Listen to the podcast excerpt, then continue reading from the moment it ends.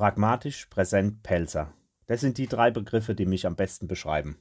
Als gelernter Polizeibeamter und im Herzen gebliebener Schutzmann weiß ich, wie wichtig es ist, pragmatische Entscheidungen inmitten der Lebensrealität der Menschen zu treffen.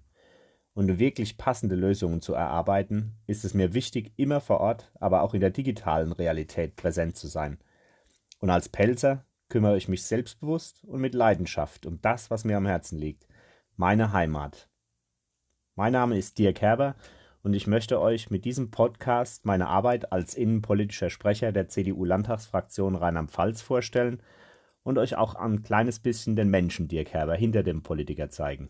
Viel Spaß dabei.